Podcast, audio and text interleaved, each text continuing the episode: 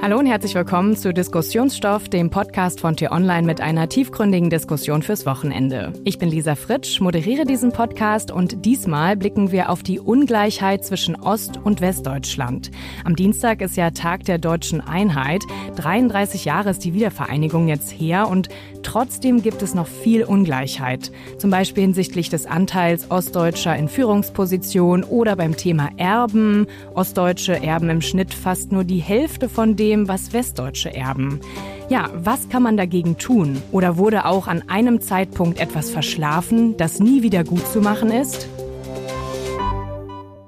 Und für die Diskussion begrüße ich zum einen T-Online-Chefredakteur Florian Harms. Hallo Lisa und an alle, die uns zuhören. Und zum anderen die Leiterin unseres Ratgeberressorts bei T-Online, das uns jeden Tag interessante Artikel zu Themen wie Gesundheit, Haushalt oder Mobilität schreibt, Antje von Winterfeld. Hallo, ich freue mich dabei zu sein. Ja, und Florian, du bist in Stuttgart geboren und aufgewachsen und Antje, du in der Uckermark in Brandenburg, also in Ostdeutschland. Daher haben wir hier beides vertreten, Ossi und Wessi. Und ich selbst muss dazu sagen, dass mich das Thema auch sehr bewegt und ich daher nicht ganz unparteiisch bin. Meine Eltern kommen auch aus Ostdeutschland und ich spüre jetzt sozusagen in der nächsten Generation die Ungleichheit. Also wenn man schaut, was sich Bekannte in meinem Alter leisten können, eben weil sie etwas erben, weil die Eltern große finanzielle Rücklagen haben und man da einfach mal so ein Haus oder eine Wohnung kaufen kann. Wie geht es euch denn? Hört ihr Ähnliches aus dem Bekanntenkreis oder merkt ihr diese Ungleichheit in der Gesellschaft anderswo? Ja, also natürlich merke ich die Ungleichheit. Ähm, ich habe äh, vielleicht noch mal ein kurzer Background. Ich habe äh, quasi mein halbes Leben äh, im Ostdeutschland verbracht, bin dort aufgewachsen, genau und habe dann so wie viele eigentlich den Lebenslauf beschritten haben, bin dann in den Westen gegangen sozusagen, habe dort studiert, einen Job begonnen und ja, das ist letztendlich auch eine Entwicklung, die man bei vielen sieht. Und natürlich bin ich meiner Heimat sehr verbunden und ähm, nicht nur dieses Gefühl der Ungleichheit. Also ich glaube, wir haben da auch sehr, sehr viele Fakten, die wir heute diskutieren können. Ja, Zahlen, weshalb da noch so ein großer Unterschied ist äh, zwischen Ostdeutschen und Westdeutschen. Nicht nur finanziell, im sozialen, im kulturellen, auf vielen Ebenen. Ja, in meinem Lebenslauf ist es so gewesen, dass ich zwar ideell sehr viel profitiert habe, auch von meinen Eltern, materiell aber nicht. Das habe ich mir dann alles quasi selber erarbeitet. Aber auf deine Frage zu kommen, Lisa, ich merke das natürlich schon auch in meinem Bekanntenkreis in Westdeutschland, dass es da an vielen Stellen leichter gefallen ist, weil man einfach was bekommen hat und geerbt hat. Und dann natürlich auch alles weitere, was man sich selber aufbauen möchte im Leben mit einer Familie, leichter fällt, als wenn man bei Null anfangen muss. Ja, bleiben wir mal bei dem Thema Erben. Einer Studie des Deutschen Instituts für Wirtschaftsforschung zufolge erben Westdeutsche im Schnitt nämlich rund 92.000 Euro und Ostdeutsche 52.000 Euro, also fast wirklich die Hälfte. Und da sieht man eben auch diese Ungleichheit. Ja, und das kann ja auch irgendwie nicht sein. Ne? Woher kommt denn diese Ungleichheit? Ja, also ich würde es jetzt gar nicht so aufs Erben insgesamt beschränken. Ich würde tatsächlich sagen, dass wir 70 Jahre finanzielle Ungleichheit schon äh, erleben ähm, für die Ostdeutschen. Also das begann ja auch schon viel früher. Ähm, letztendlich der Einfluss im Sozialismus. Ähm, wir hatten dort kein Privateigentum, ähm, kein Vermögensaufbau. Geld hatte einen ganz anderen Stellenwert. Ja, so dass man da schon mal sagen muss, da fehlt natürlich eine Substanz, die im Vergleich zu Westdeutschland ähm, da ist. Und, und das führt ja dazu, dass letztendlich äh, die Westdeutschen mehr vererben können heute. Aber ich würde es gerne auch noch ein bisschen weiter aufmachen. Ähm, wir haben ja auch Eigentumsunterschiede. Ne? Ähm, in Ostdeutschland sehr viel weniger Eigentum als in Westdeutschland. Das ist natürlich auch etwas, was man vererbt. Ähm, wir haben Einkommensunterschiede. Da ist äh, durchschnittlich 13.000 Euro weniger Gehalt in Ostdeutschland zu verzeichnen. Genau, und Vermögensunterschiede insgesamt, wenn man alles so sieht, äh, kann man sagen, dass das Dreifache im Westen an Vermögen vorliegt, sodass das wirklich eine komplexe Angelegenheit, die eine ja, eine gewisse Historie hat und nicht einfach wettzumachen ist, letztendlich über ich sag mal, die Erbschaftssteuer zu reden, ob die das äh, ne, durch Veränderungen dort, äh, ob wir da irgendwie was ändern können. Also ich glaube, da müssen wir an verschiedenen Stellen ran. Antje, ich glaube, das ist ein ganz wichtiger Punkt. Diese Ungleichheit hat Gründe. Und sie sind nicht einfach Gott gegeben. Und sie sind auch politisch gemacht worden. Du hast ja gerade darauf Bezug genommen, dass es natürlich in der DDR keine Form von Vermögensaufbau im Privaten gegeben hat, wenn man jetzt nicht zur Funktionärselite gehört hat und seine eigenen Schmierwege hatte. Danach, nach der Wende, sind aber auch wegweisende Entscheidungen getroffen worden. Zum Beispiel die Entscheidung, dass Personen, die vor der DDR Besitz hatten auf dem Gebiet der dann entstehenden DDR, die sind ja dann so entschädigt worden, dass sie den Besitz zurückbekommen haben. Also zum Beispiel Grund und Boden, zum Beispiel Häuser. Und das hat dazu geführt, dass nach 1990 eben viele Häuser in ostdeutschen Städten oder auch Ländereien eben Westdeutschen zugeschlagen worden sind, weil sie dann eben die so damals rechtmäßigen Erben gewesen sind. Und da hat sich was verschoben. Und da kann man eben aus heutiger Sicht sagen, das hätte man auch anders organisieren können. Man hätte zum Beispiel einen Entschädigungsfonds aufbauen können und sagen können, so, wer dort hier wohnt eben seit langer Zeit, ähm, der bekommt jetzt das Recht und das Eigentum an diesem Haus oder an diesem Grund und Boden und die vormaligen Eigentümer werden vom Staat entschädigt. Das ist aber nicht passiert. Und so ist eben auch eine strukturelle Ungerechtigkeit, die man bis heute sieht, zum Tragen gekommen. Ja, da gebe ich dir recht. Und, aber es, man kann auch noch weitere Aspekte da sehen. Also auch in der Zeit, wo wurden natürlich viele Grundstücke, viele Immobilien ähm, verkauft, letztendlich auch viel privatisiert. Und äh, da sind natürlich vor allem westliche Investoren gewesen, die äh, ja einen großen Anteil letztendlich der ostdeutschen Fläche ähm, eingenommen haben sozusagen. Und so dass das, ich glaube, das ist auch eine Summe, eine Summe am Ende verschiedener ja, vielleicht Fehlentscheidungen damals, ähm, das nicht äh, zu einem gewissen Grad zu steuern oder auszugleichen. Ja, und es war einfach ein kapitalistischer Ansatz. Hm. Und viele im Westen hatten das Geld, wie du gerade sagst, hatten aber auch das Know-how. Wie macht man denn mhm. das? Also wie, wie kauft man Häuser? Wie kann man sie weiterverkaufen? Wie kann man daran verdienen? Dieses Know-how war bei vielen im Osten natürlich überhaupt nicht vorhanden. Und das war ein struktureller Nachteil. Ja, genau, Florian, du sprichst ja da den Grundsatz Rückgabe vor Entschädigung an.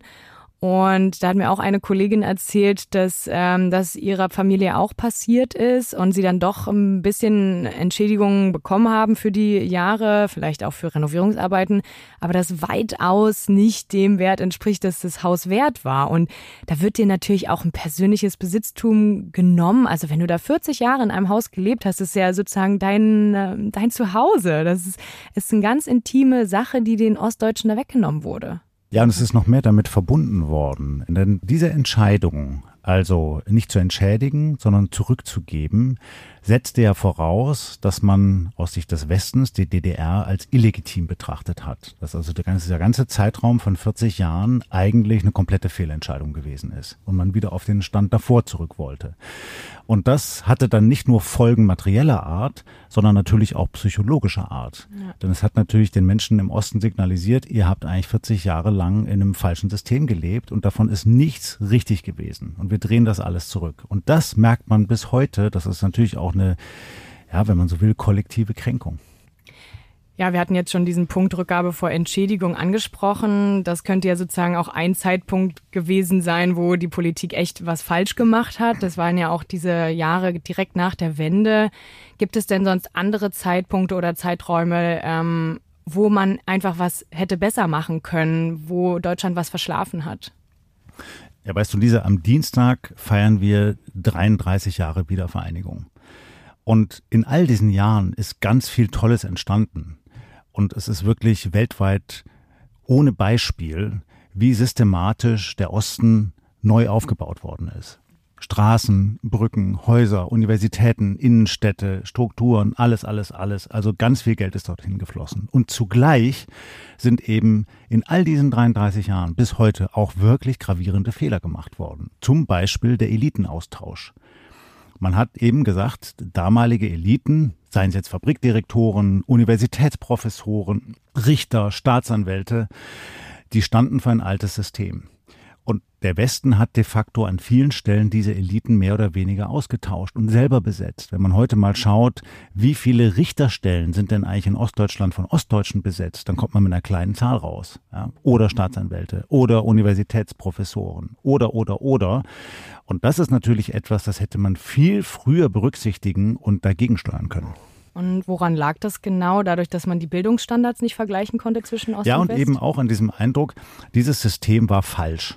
Ja, ah, okay. Und man muss das anders machen, man muss das demokratisch aufziehen und das ist ja auch grundsätzlich auch richtig. Aber damit ist eben vielen signalisiert worden, ihr könnt euch auch gar nicht verändern. Hm. Und da darf ich jetzt mal eine Parallele ziehen, selbst wenn sie gewagt ist, Entschuldigung. Nach der Nazizeit 45 musste man im Westen ja auch neu anfangen. Und da sah das aber anders aus. Viele der alten Eliten sind übernommen worden. Und viele der Richter beispielsweise waren ehemalige Nazi-Größen und haben es aber geschafft, sich in einem demokratischen System neu zurechtzufinden. Und diese Chance ist ihnen gegeben worden. Und das war eben anders. Nach 1990 an vielen Stellen haben dann halt Westdeutsche übernommen und haben die großen Behörden geleitet, haben Ministerienpositionen besetzt und, und, und. Und vor allen Dingen das mit den Eliten, was du angesprochen hast, ist halt wieder dieses Gefühl, was wir vorhin gerade schon mal angesprochen hatten, dass eben wieder den Menschen vermittelt wird, ihr seid nicht genug, auch in einem gewissen Kontext und ihr habt nicht die gleichen, ja, den gleichen Background, den gleichen Bildungsstandard. Hm. Genau. Ich würde äh, ja gerne da auch noch anschließen, dass letztendlich die äh, Ostdeutschen da auch wirklich ähm, ganz viel ja, Existenzängste hatten, äh, Existenzverluste ja auch, letztendlich der Zusammenbruch der ostdeutschen Wirtschaft, wenn man sie so nennen kann.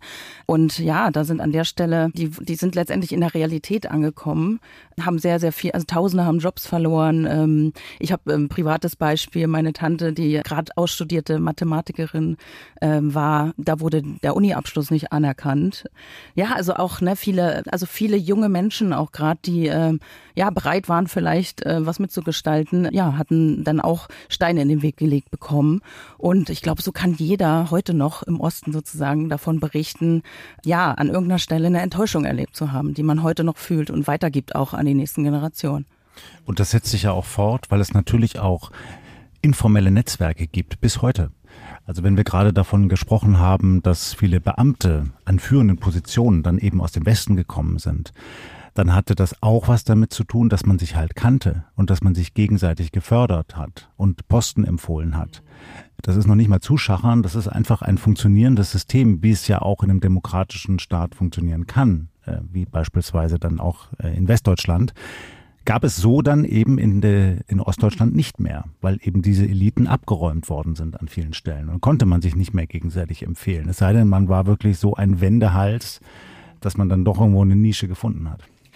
Und ich äh, habe dann auch äh, so überlegt, ähm, hätten wir damals auch eine Ostquote definieren wollen können sollen. Findest ich bin der gut, Meinung. Eine Ostquote? Ja, also aus damaliger Perspektive, weil wenn wir jetzt sehen, wenn man sich die Zahlen anschaut, also letztendlich wie viele Ostdeutsche heute in der Regierung sind, in der wirklich in all den Führungspositionen, das sind ja weit unter zehn Prozent. In der Regierung sind es zwei Ministerinnen, Ja. glaube ich, ne? Ja. Clara Geiwitz, Bauministerin und Steffi Lemke, Umweltministerin, richtig? Mhm. Ja. Genau, also da finde ich auch, wenn man heute sieht, was haben wir eigentlich geschafft jetzt äh, 33 Jahre nach der Wiedervereinigung. Also wir haben es ja nicht geschafft, die Ostdeutschen letztendlich in die Position zu bringen, mitzugestalten. Und ja, da hätte eine Ostquote vielleicht an der einen oder anderen Stelle ähnlich der Frauenquote geholfen. Ja, hast du recht, obwohl man da natürlich immer wieder entgegnen kann, na, man kann das nicht genau so sagen, wenn der Kandidat, den man halt befördern will, eben halt nicht ostdeutschen Hintergrund hat und es gerade so passt. Ja, ich meine, hätte, hätte Fahrradkette am Ende, sollte man nat natürlich nach vorne gucken und ja, den äh, bevorstehenden Jahrestag dann auch wieder als Anlass nehmen, darüber nachzudenken, was können wir noch, wie können wir noch daran arbeiten, dass letztendlich diese gefühlte Ungleichheit ja nivelliert wird letztendlich, dass wir da eins werden. Ein Aspekt wollte ich noch kurz zu den Unterschieden ähm, auf Retrospektive machen. Es war ja eben auch in der DDR so, dass nicht die Menschen die gleichen Chancen hatten. Also meine Mutter zum Beispiel hatte keine Chance zu studieren. Ähm, und da ist man natürlich auch gleich benachteiligt. Und wenn dann eben die Mauer fällt, wenn man schon Mitte 30 ist, will man natürlich nicht nochmal studieren und einen neuen Bildungsweg einfahren.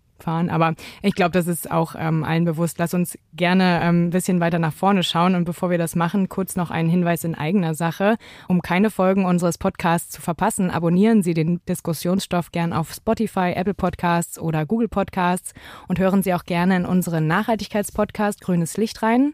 Da geht es diese Woche um Zahnpflege und wie gut nachhaltige Produkte wie Holzzahnbürsten zum Beispiel wirklich sind.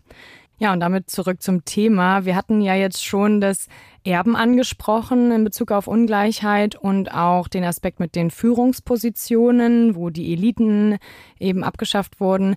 Wo gibt es denn aktuell noch weitere Ungleichheiten zwischen Ost- und Westdeutschland? Ja, ich finde, wir können uns da auch an die eigene Nase fassen als Medienhaus. Wir als Medien haben da natürlich auch eine wichtige Aufgabe. Und es ist auch ein grundsätzliches Problem, dass es zu wenige Medienhäuser in Deutschland gibt, die letztendlich auch ostdeutsche Meinungen ja, hervortun. Ähm, die sind vor allem natürlich in Westdeutschland. Und auch dort müssen wir zum Beispiel auch als Redaktion von T-Online schauen, dass wir innerhalb unseres Teams auch die Sicht der Ostdeutschen darstellen können und ostdeutsche Redakteure auch äh, bei uns im Team haben. Und das ist, glaube ich, auch noch eine Herausforderung, ja, da gleich vielleicht an Florian ja. die Frage als Chefredakteur, woran liegt das? Warum stimme, ist das so schwer? Ich stimme dir zu, Antje. Naja, es ist so schwer, weil es einfach viel weniger Bewerber gibt. Es gibt viel mhm. weniger Ostdeutsche, die Journalisten werden wollen. Das ist leider so. Es gibt weniger Journalistenschulen im Osten. Ähm, und dann, wenn wir eine Stelle ausschreiben, halt viel weniger, die sich darauf bewerben. Aber natürlich ist das keine Ausrede und auch kein finaler Grund. Man muss sich dann eben aktiv bemühen. Wir tun das durchaus auch, aber Antje hat recht. Wir haben zu wenige Ostdeutsche in unserer Redaktion.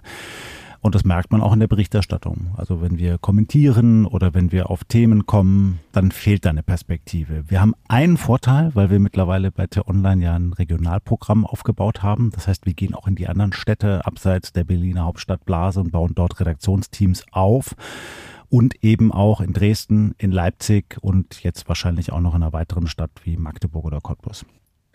Ja, neben der Berichterstattung eine weitere Ungleichheit, die man jetzt, glaube ich, auch noch sieht, ist auch das Thema Renten und vor allen Dingen auch bei Frauen. Ähm, das sehe ich bei meiner Mutter auch, ähm, auch schon angesprochen, dadurch, dass eben auch die Bildungschancen nicht gleich war. Es ist halt wirklich schwer, ähm, da auf eine Rente zu kommen, die dir ein gutes Leben finanziert. Und ich sehe mich teilweise jetzt auch in der Situation, wo ich denke, ich bin schon fast die, die meine Mutter dann auch finanzieren soll. Und ich glaube, dass es in meiner Generation viele solche Menschen gibt und ich, es gibt auch aus meinem Bekanntenkreis solche Berichte, dass die wirklich in so eine Situation kommen, wo die junge Generation die Eltern finanzieren. Ja, ich glaube, Lisa, das stimmt. Und es ist eigentlich ein Skandal, dass es 33 Jahre gedauert hat, bis die Renten im Osten denen im Westen angeglichen worden sind. Das ist ja jetzt erst der Fall. Und das empfinden, glaube ich, viele Menschen, ihr könnt das vielleicht bestätigen, im Osten wirklich als strukturelle Ungerechtigkeit. Weil das, was soll denn das? Ja, man leistet genauso viel Arbeit wie jemand im Westen und dann soll man auch was davon haben.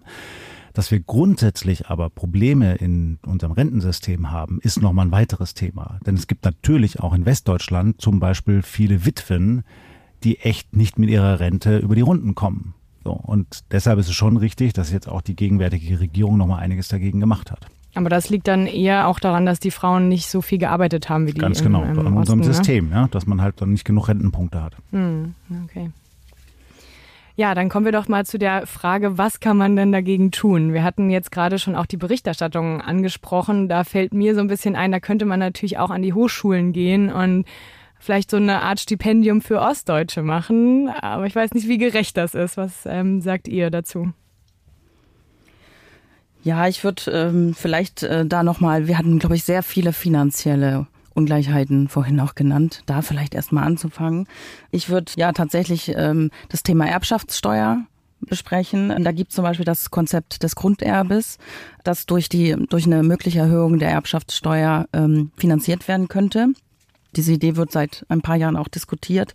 Und ich erkläre es nur ganz kurz. Das Thema Grunderbe. Jeder 18-Jährige 20.000 Euro zum Investieren in die eigene Ausbildung oder Unternehmensgründung erhält und somit eine gewisse Chancengleichheit dann da ist. Und hier würde ich auch nochmal ganz ja, ganz wichtig hervorheben, das gilt nicht nur für Ost und West, sondern wir haben natürlich auch Nord- und Süd-Herausforderungen. Ähm, das würde also quasi alle letztendlich sozial Benachteiligten äh, allen, allen helfen. Und ähm, ja, das ist natürlich ein Konzept, wie gesagt, die, das Grunderbe finanziert dann durch äh, eine Erhöhung der Erbschaftssteuer wäre natürlich ein Konzept, das ich gleich selbst finanzieren könnte. Ne? Und ich finde auch, an die Erbschaftssteuer ranzugehen, wäre eine gute Maßnahme, weil letztendlich Erbe wird ohne Leistung einfach bezogen und man ist quasi qua Geburt privilegiert.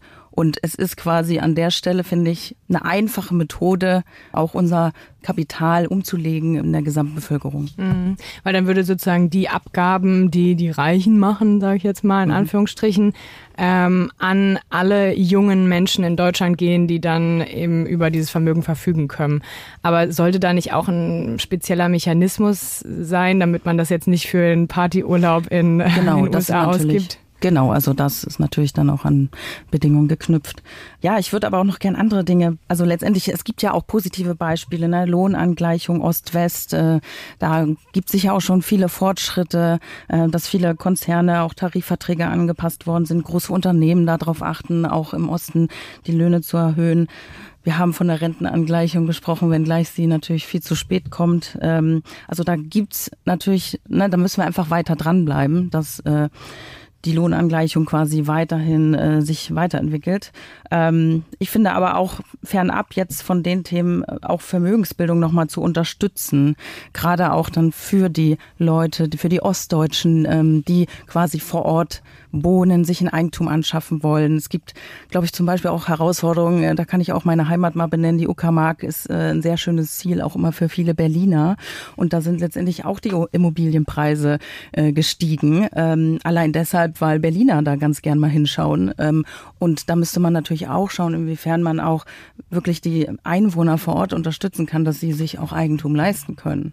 Also eben auch solche Förderprogramme vielleicht zu überlegen. Ähm. Ja, da muss man eben aber auch ganz ähm, genau hinschauen, weil sich natürlich auch ein Berliner schnell ummelden kann in die Uckermark und dann sagt, ah, ich bin doch hier auch Einwohner, kann ich nicht auch das Förderprogramm bekommen? Also bei solchen Ideen muss man halt auch immer ganz genau aufs Detail gucken, glaube ich. Und umso komplizierter werden sie dann auch immer. Ja, und etwas weiteres, was man aber natürlich mit viel Aufwand tun kann, ist die Wirtschaft anzukurbeln. Und da haben wir jetzt in den vergangenen Monaten wirklich einige mutmachende Projekte gesehen, wie zum Beispiel, dass ein großer taiwanesischer Chiphersteller sich für Ostdeutschland entschieden hat. Und Siemens in Dresden noch und nöcher Geld reinsteckt in neue Fabriken. Oder Tesla halt jetzt in Grünheide bei Berlin ein Riesenwerk hingeklotzt hat. Das ist schlagzeilenträchtig, das ist vor allem aber eben nachhaltig, weil es Menschen in Arbeit bringt, weil es tolle Jobs bietet, also wirklich top ausgebildete Ingenieure werden dort gebraucht, beispielsweise in Dresden jetzt in dieser Fabrik, in der Chipfabrik. Und der Zuschlag ist dorthin gegangen, weil eben der Freistaat dafür gesorgt hat, dass es gute Universitäten gibt, auf denen diese Leute ausgebildet werden können. Also zum Beispiel die Dresdner TU, die Technische Universität, ist mitführend bei der Ausbildung solcher Ingenieure, die in den Chipfabriken gebraucht werden. Und das ist echt nachhaltig, weil es immer mehr Exzellenz anzieht und bindet und dann natürlich auch die Wirtschaftskraft in der jeweiligen Stadt befördert. Ja, es sei vielleicht auch nochmal die Initiative genannt vom Ostbeauftragten Carsten Schneider, dass er jetzt wirklich mehr Ostdeutsche in die Behörden bringen will. Also da auch nochmal verstärkt drauf schauen will, woher kommen die zukünftigen Führungskräfte hier? Ähm, haben sie letztendlich auch eine Verbindung äh, mit der Region, die sie sozusagen betreuen. Und äh, all das ähm, ist aus meiner Sicht natürlich viel zu spät, aber dennoch ein gutes Zeichen, dass wir da dran sind weil sozusagen mhm. die in den Behörden dann ähm, die Menschen einstellen und das sozusagen genau. die Führungskräfte sind. Genau. Okay. Mhm. Ja, auch ein guter Punkt. Ja, und der hatte das mal plakativ in einem Podcast, glaube ich, gesagt. Das ist halt auffallend, wenn man in dem Lebenslauf sieht, dass jemand an einer Karl-Marx-Hochschule groß geworden ist und unterrichtet worden ist. Es gibt schon Leute aus dem Westen kommen, die dann stutzen und das vielleicht ungewöhnlich finden oder dann sogar davon absehen, jemanden einzuladen. Und das wäre natürlich anders, wenn man so etwas gewohnt ist. Mhm. Ja, und als Behördenleiter dann sagt, ja, das habe ich ähnlich auch erlebt. Also meine Uni, wo ich studiert habe in Mittweida in Sachsen, die ist auch sehr gut für die Medienbranche, aber man muss es eben auch wissen, ne? Also es kommt nicht immer überall an. Lisa, das finde ich ganz gut, dass du das sagst. Ich habe das selber erlebt. Ich bin nach der Schule 93, 94 nach Dresden gegangen, aus wirklich ganz guten Gründen. Ich wollte diese Stadt besser kennenlernen, die ich von 86 von einem Aufenthalt kannte. Und ich will das überhaupt nicht missen. Das war so wichtig für mein Leben, weil es mir andere Perspektiven eröffnet hat und eben auch ähm, ja ein Gespür dafür, dass man an einer anderen Stelle in Deutschland eben mit ganz anderen Herausforderungen zu kämpfen hat, bis heute. Hm. Ja, aber viele Menschen haben eben nicht die Motivation oder den Mut, eben solche ähm, Ecken von Deutschland kennenzulernen. Deshalb vielleicht noch ein Ansatz. Also viele junge Menschen gehen ja nach der Schule ins Ausland ja, zu einem Schüleraustausch oder zu einem Auslandsstudium, um als Trainee irgendwo zu arbeiten oder als Au pair. Wie wäre es denn, wenn man innerhalb von Deutschland so einen Austausch organisierte und es einfach zu einer Art Standardregel wird, dass man nach der Schule erstmal ein halbes Jahr an einen ganz anderen Flecken in Deutschland geht? Und da gibt es eine Möglichkeit, dass man sich da einbringen kann, da gibt es bezahlbare Unterkünfte, da gibt es vielleicht Jugendaustausch etc. Ich finde das klasse. Ja, vielleicht gleich verbunden mit einem freiwilligen sozialen ja, Einsatz. Genau, guter Punkt. genau. Ja, aus meiner jüngeren Perspektive ist das eher so. Ihr Jungen wollt das immer nicht. Ich glaube, das wäre gut. Nicht aber ich so habe, cool. aber tatsächlich brachte mich das immer. Ich habe mal geguckt, die, äh, die neueste Zahl, die ich gesehen habe, dass äh, jeder sechste Westdeutsche noch nicht einmal in Ostdeutschland war, hat also mich schon erschreckt. Ja. ja. Ja, und dann wahrscheinlich von dem anderen die Hälfte halt mal in Berlin, ne? genau. Aber jetzt nicht in Magdeburg, Frankfurt oder oder Cottbus. Also ich glaube, da müssen wir einfach auch noch mal ja viel tun, äh, auch für Offenheit werben und letztendlich neben all dem finanziellen, was wir besprochen haben, auch noch mal ja, wo können wir auch immer wieder darüber sprechen, mehr Diversität reinzubringen. Ja, und vor allen Dingen auch das Image sozusagen von Ostdeutschland aufzupolieren und ähm, irgendwie was machen, dass man auch sieht, das, was in Ostdeutschland produziert wird, was gemacht wird, ist auch gut. Na? Ja, weil eben das, was bei den Westdeutschen vielleicht am ehesten ankommt, sind eben gerade diese aktuellen Umfragewerte, dass die AfD so hoch ist und dann wird natürlich auch der Anschein erweckt, dass ähm, alle Ostdeutschen die AfD wählen und alle Rechtspopulisten sind, was ja auch nicht der Fall ist, was wir jetzt auch mal nochmal sagen müssen. Und trotzdem sprechen die Umfragewerte ja auch für sich. Und wir hatten jetzt schon solche Gründe angesprochen wie Enttäuschung, Frust, das sitzt alles tief, finanziell, wirtschaftlich. Was würdet ihr sagen, sind noch weitere Gründe, ähm, warum die AfD in den neuen Bundesländern so erfolgreich ist? Ja, also da würde ich schon auch nochmal zu dem Punkt Ungleichheit zurückführen, dass äh, wir dort in, in Ostdeutschland ja weniger Demokratiefähigkeit haben ähm, auch begründet natürlich in der Geschichte, ähm, dass das ja auch nicht gelebt wurde und jetzt auch erstmal ja, gelernt werden musste. Wir haben weniger politisches Engagement, wir haben weniger Mitglieder in Parteien, wir haben weniger Wählerbindung. All das, da müssen wir ran. Und ähm, nur das ist letztendlich auch der Schlüssel dahin, die Unzufriedenheit komplett äh, letztendlich beizulegen. Da stimme ich zu. Im Sozialismus sind ja die zivilgesellschaftlichen Strukturen, die es in Ostdeutschland gegeben hat, zerschlagen worden. Ja. Im Gegensatz zum Westen, also beispielsweise Kirchen, Vereine, Antje, du hast gerade gesagt, Parteien, alle diese Strukturen, die eigentlich eine Gesellschaft beleben und tragen, gab es so nicht mehr, sondern es war alles durch den Staat vorgegeben und kontrolliert. Dann ist das weggefallen, 89, 90, und nichts trat so richtig an dessen Stelle. Mhm. Und das ist schon schwierig. Und deshalb finde ich auch diese Demokratieförderprojekte so wichtig, die auch von der Bundesregierung gefördert werden. Und ich habe es nie verstanden, warum man da Geld kürzen wollte. Da muss man viel mehr noch reinstecken, mhm. um eigentlich wieder die Demokraten, die es ja braucht für unser System, auszubilden. Mhm. Denn Demokratie ist ja nichts, was einfach fertig ist, weil es jetzt auf dem Papier steht, dass wir ein Rechtsstaat und eine Bundesrepublik und freiheitlich sind. Demokratie muss jeden Tag errungen werden von Demokraten. Und das kommt an vielen Stellen, glaube ich, gegenwärtig zu kurz. Ja, absolut. Vor allen Dingen, man hat auch so das Gefühl, dass viele Menschen auch das Vertrauen natürlich in den Staat verlieren, nicht genau wissen, wie werden überhaupt diese Gesetze gemacht. Also wie funktioniert es da im Bundestag? Und naja, man hat natürlich das Mitte, Petitionen einzureichen, aber es ist jetzt auch nicht so. Ja, Lisa, und ich höre immer wieder, auch von Ostdeutschen, naja, der Bundestag, diese Quatschbude, die reden ja immer nur. Mhm. Das ist der Kern unseres Systems, dass es einen Ort gibt, wo man sich mit Argumenten darüber austauschen kann, was der jeweils beste Weg ist. Mhm. Und dann werden daraus Gesetze destilliert. Also, und wenn man, solange man das nicht verstanden hat, hat man ein grundsätzliches Problem in seiner Einstellung zu diesem Staat. Da müssen wir ran. Genau, du sagst es. Also zwei Drittel der Ostdeutschen halten es tatsächlich für sinnlos, sich politisch zu engagieren. Ja, verheerend. Und wenn man dann noch sieht, dass halt letztendlich in Ostdeutschland viel weniger Mitglieder in Parteien sind, also die haben da letztendlich auch gar keine Mannschaft, die dort äh, mitwirken kann, die dort ja in der Verantwortung sind, letztendlich da ja auch die, die Wählermeinung zu ändern und, und wieder Richtung demokratische Parteien zu entwickeln. Und da müsste man irgendwie auch, finde ich, parteiintern einfach, ja, auch Leute hinschicken, auch wirklich den Fokus auch auf Ostdeutschland setzen, ja, dort eigentlich zu zeigen, ähm, was man alles machen kann. Ja, und deshalb sind ja so Politiker wie der von dir vorhin erwähnte Carsten Schneider so wichtig, der Ostbeauftragte, weil der das ja wirklich macht. Der kommt von vor Ort, der ist permanent vor Ort unterwegs und setzt sich für die Belange nicht nur der Ostdeutschen, sondern der demokratischen Strukturen ein. Von solchen Leuten brauchen wir noch viel mehr. Und ist deswegen auch die AfD so beliebt, weil sie eben solche guten Strukturen hat? Ja, und, und weil Mannschaft? sie schnelle Antworten verspricht ne, und sagt, wir müssen nicht lang rumlabern, wir machen einfach. So, und wir regeln das einfach. Ja, wie denn? Unser Staat basiert darauf, dass wir diskutieren, Argumente abwägen und dann hoffentlich die beste Lösung finden, die man in ein Gesetz schreiben kann.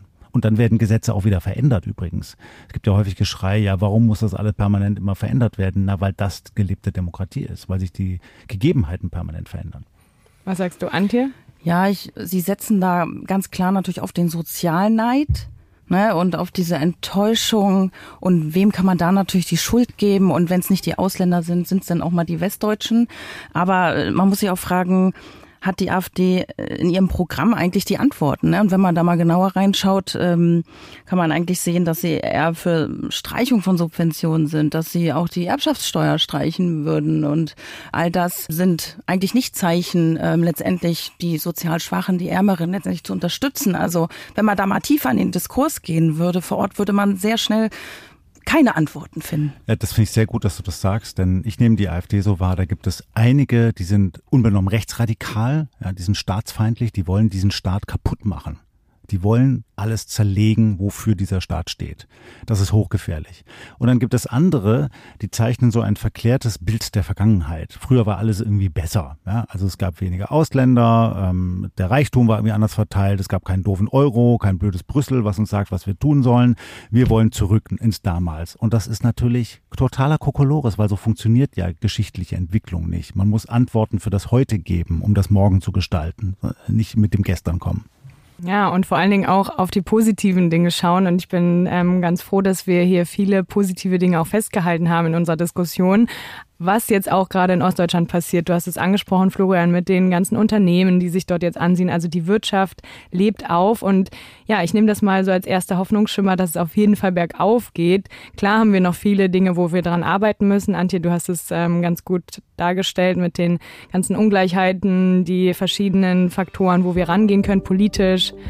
Und ja, damit bedanke ich mich ganz herzlich bei euch, Antje und Florian. Und ich hoffe, auch Ihnen, liebe Hörerinnen und Hörer, hat es gefallen. Wenn ja, abonnieren Sie gerne unseren Diskussionsstoff-Podcast und lassen Sie uns auch eine Bewertung da. Bis zu fünf Sterne sind möglich. Und hören Sie auch in unseren Nachhaltigkeitspodcast Grünes Licht rein. Da gibt es viele Tipps für den Alltag, wie man auch mit Nachhaltigkeit Geld sparen kann. Fragen, Anmerkungen und Kritik können Sie uns gerne an podcasts.t-online.de schreiben. Podcast hier mit Mehrzahl S. Ja, und damit bedanke ich mich ganz herzlich fürs Zuhören und sage Tschüss. Ciao, danke, dass ich dabei sein durfte. Ich bedanke mich auch, sende einen besonderen Gruß diesmal an die Hörer in Cottbus und Dresden. Tschüss und bleiben Sie uns gewogen.